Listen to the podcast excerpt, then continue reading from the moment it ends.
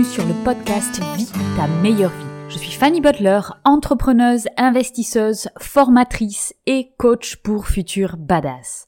Je suis passionnée de neurosciences et de dépassement de soi et je vous propose dans ce podcast de trouver des clés et outils que vous pouvez appliquer dans votre vie afin de créer votre meilleure vie. Je vous invite à découvrir notre formation phare Développe une confiance de badass qui permet de démarrer le chemin de sa meilleure vie. Si vous appréciez le podcast, je vous encourage à donner une note 5 étoiles sur votre plateforme d'écoute ou laisser un commentaire. Cela aide à la diffusion du message.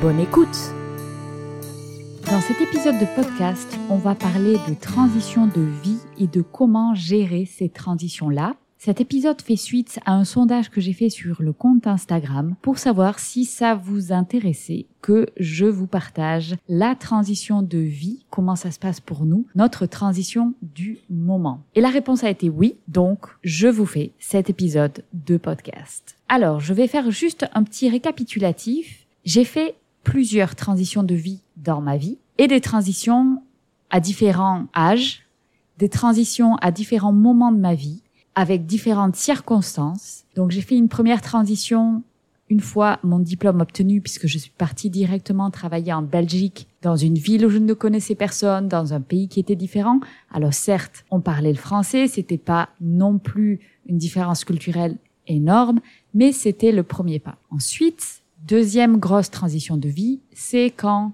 presque du jour au lendemain, j'ai envoyé la vie complètement valser sur tous les aspects, que ce soit le job, que ce soit la personne avec qui j'étais, que ce soit la vie dans laquelle je m'étais enfermée, avec une petite maison qui ne me convenait pas du tout. Moi, j'avais des rêves de voyage. Je répondais à la pression sociale extérieure qui était avoir une maison, avoir un job, avoir de la sécurité, alors que moi, je rêvais de grands espaces et d'aventures. Donc, deuxième gros changement de vie, puisque j'ai tout envoyé valser et quelques années après, je suis partie en expatriation. Et donc, cette aventure d'expatriation qui se termine aujourd'hui, c'est la transition de vie que ma famille et moi-même sommes en train d'expérimenter. Dans les transitions de vie, on connaît ou on discute généralement de trois étapes. À ces trois étapes, je veux en rajouter deux qui sont tout aussi importantes selon moi. Première étape, c'est prendre la décision du changement. Donc faire cette décision, c'est-à-dire une fois communiquer ses envies, on a sondé ce qu'on avait envie de faire, on a sondé où est-ce qu'on avait envie d'aller sur les 5 dix prochaines années. On en discute avec les membres de sa famille qui vont être impactés directement et on partage les envies de chacun jusqu'à la prise de décision. Donc ça, c'est la prise de décision qui reste dans le cercle intime. La deuxième étape, c'est l'annonce, c'est l'officialisation.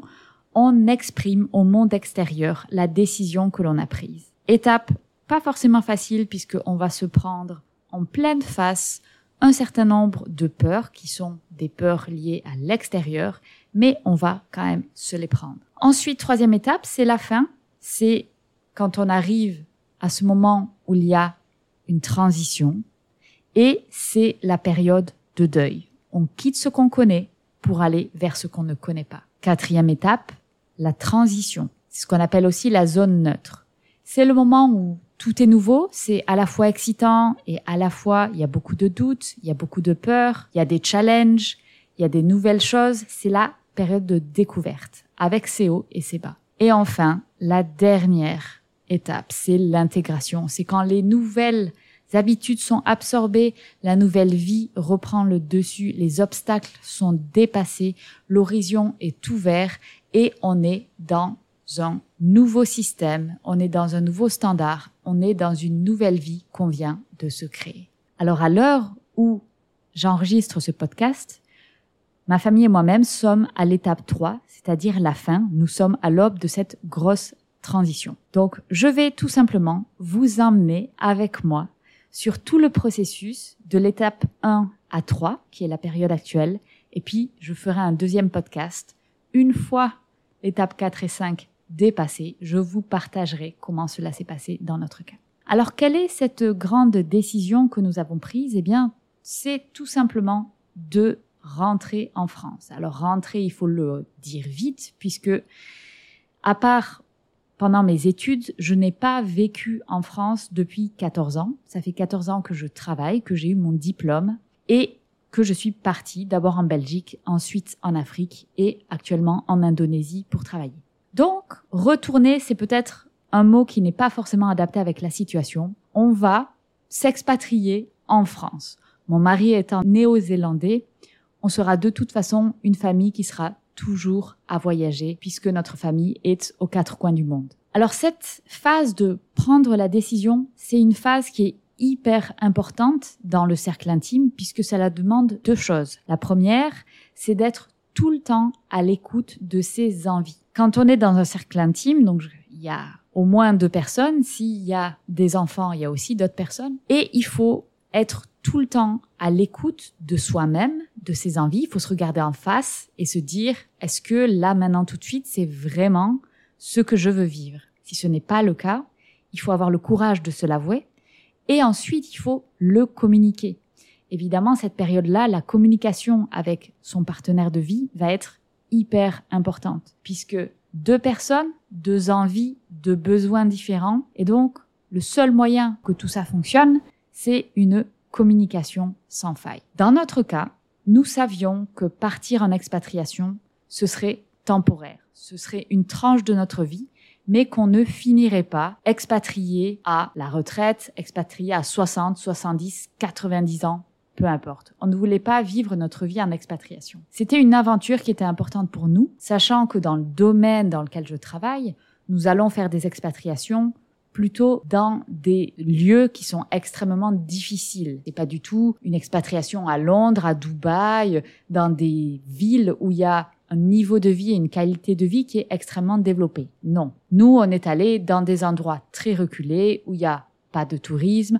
Quand on dit qu'on vit en Indonésie, généralement les gens se disent waouh, Bali. Non, pas du tout. On n'est pas du tout dans un lieu touristique. Donc on est dans des zones reculées. Donc ce qui est important, c'était pour nous de communiquer à partir de quel moment on sentait que cette phase de notre vie se terminait. Dans mon cas, ça a été avec une situation dans le job qui a évolué, un poste qui ne me convenait plus, des valeurs de la société qui ne correspondaient plus avec mes valeurs, avec ce que j'avais envie. Et clairement, la naissance de ma fille m'a fait remettre complètement à plat toutes les priorités dans ma vie et mon job qui était quelque chose qui était hyper important pour moi. J'avais une soif de management, de gérer des équipes, c'est ce que je préfère dans mon travail, c'est l'humain. Eh bien, tout ça a évolué et d'un coup, je rêvais d'être femme au foyer. J'exagère à peine. Et ça, dans mon cas, ça a été une phase qui a été difficile à accepter et qui a pris un petit peu de temps. Quand on a passé 14 ans dans une certaine dynamique à construire des choses, se regarder en face dans le miroir et se dire, en fait, je crois que j'ai plus envie de passer du temps à la maison que aller vivre des aventures dans la jungle indonésienne, il faut se l'avouer. Et ça, ça demande d'être à l'écoute de soi-même et de ses envies. C'était également la même chose pour mon conjoint. Donc lui avait vécu des années en expatriation avant que l'on se rencontre. Donc ça faisait vraiment des années qu'il était dans des zones très reculées. Et clairement, de son point de vue, à un moment donné, il y a aussi eu un shift qui était l'envie d'être dans plus de confort, l'envie d'avoir accès à certaines choses, l'envie de pouvoir avoir des hobbies facilement, l'envie d'aller voir des gens le week-end de manière simple et facile, ce qui sont des challenges dans le genre de pays où on vit, puisque ce ne sont pas des possibilités qui sont directes. Si on veut aller au restaurant, c'est une démarche. Si on veut voir des amis, c'est une démarche. Si on veut avoir des loisirs, c'est une démarche qui implique une certaine organisation, voire qui n'est pas possible du tout quand nous habitions au Cameroun, par exemple. C'était très difficile pour moi, par exemple, qui adore l'équitation, de pouvoir être en contact avec les chevaux comme je le souhaitais. Donc, forcément, à un moment donné, tout ça ça tiraille et ça fait qu'on a envie d'autre chose. Donc quand on a eu, ben, tout simplement, on a été très synchronisé là-dessus. Mon mari en avait marre de ces conditions-là. Moi, j'avais envie d'autre chose. Eh bien, ça a été le moment de se dire, eh, en fait, il faut qu'on parte. C'est le moment. Donc ça, c'est la prise de décision.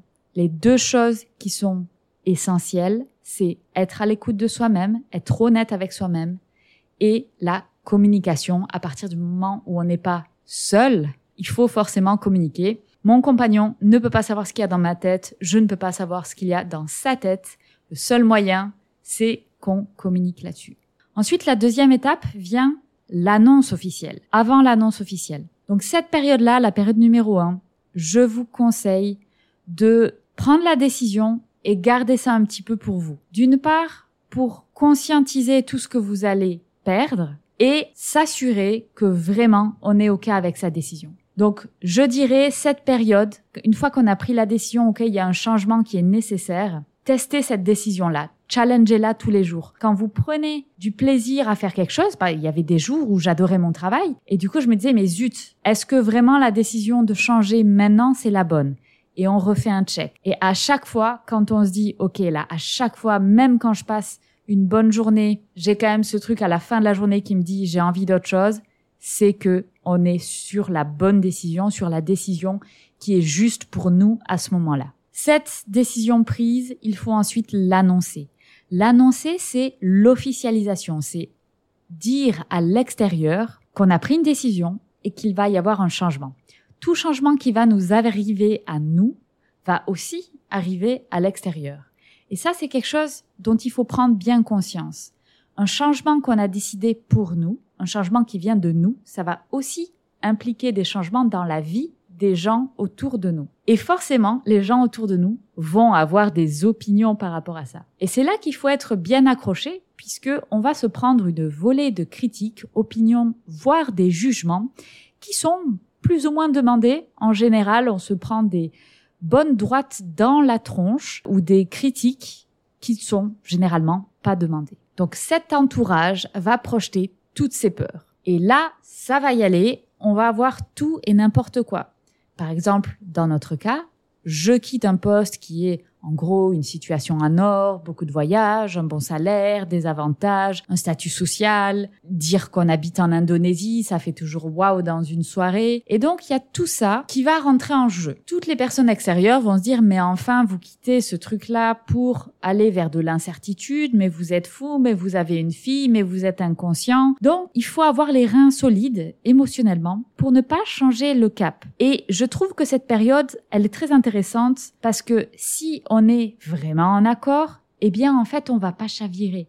On va pas se laisser influencer parce qu'on sait au fond que c'est la bonne décision pour nous. Alors, pour cette période-là, moi, je vous conseille de ne pas perdre de temps à essayer d'expliquer des choses que les personnes à l'extérieur ne vont peut-être pas être capables de comprendre. Il faut tout le temps se reconnecter avec son futur. Il y a une raison pour laquelle on fait ce changement, c'est qu'il y a une situation qu'on veut construire qui sera meilleure. Toujours se reconnecter à ça quand on a des moments où c'est plus difficile, quand on a des pannes, quand on est fatigué de devoir expliquer son changement. Et toujours avoir conscience que la vie des autres, c'est la vie des autres. Que même si Tati Janine, elle pense que on est les pires parents pour son enfant parce qu'on va dans l'inconnu, on part de la sécurité pour aller vers quelque chose qui est peut-être moins stable, eh bien, on s'en fout de son opinion. Ce qui est important, c'est son opinion qu'on a en nous. Si c'est bon pour nous, alors c'est bon pour toute la famille. Et enfin, sur ce premier épisode, je vais terminer sur la fin. C'est ce que je suis en train de vivre là, maintenant, tout de suite, au moment où j'enregistre ce podcast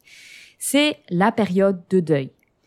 Cette période-là, elle est difficile émotionnellement, puisque on quitte ce qu'on connaît pour aller vers le total inconnu. Évidemment, on a mis en place un plan, mais ça reste quand même de l'inconnu. On ne sait pas si le plan va pouvoir se dérouler comme on le souhaitait.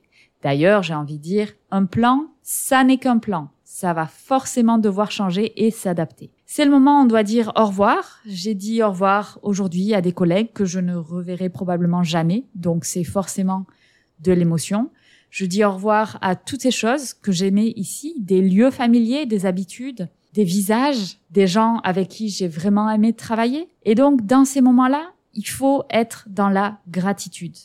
Il faut vraiment se dire, mais merci d'avoir vécu tous ces moments-là qui me sont chers. Toute son énergie, elle va passer dans le changement émotionnel. Et donc, je vous conseille de se concentrer sur vous-même. Il faut se faire du bien, il faut se lâcher la grappe. Et je vous donner un exemple très concret. Vous le savez, j'adore courir, j'adore me challenger sportivement. Eh bien, en ce moment, je me fous la paix. Toute mon énergie va dans ces pics émotionnels, dans ces moments de tristesse, mais qui sont aussi des moments d'infinie gratitude. Donc, émotionnellement, c'est le deuil. C'est aussi le moment où parfois on va avoir des doutes. On se dit, oh là là, j'espère que c'est la bonne décision. Et dans ces moments-là, se reconnecter avec son futur, ce pourquoi on veut faire ce changement et toutes les choses qu'on va retrouver quand on aura fait la transition. Voilà, donc je vous laisse sur ce premier épisode qui retrace nos trois premières étapes de notre transition de vie actuelle. Première étape, prendre la décision du changement. Deuxième étape, l'annonce, l'officialisation avec le monde extérieur. Et troisième étape, la fin, la période de deuil. J'espère que le podcast vous a plu. Si c'est le cas, n'hésitez pas à noter 5 étoiles et commenter le podcast sur votre plateforme d'écoute. Si vous souhaitez aller plus loin, je vous propose des formations et du coaching pour vous permettre de créer votre meilleure vie. Contactez-moi pour plus d'informations.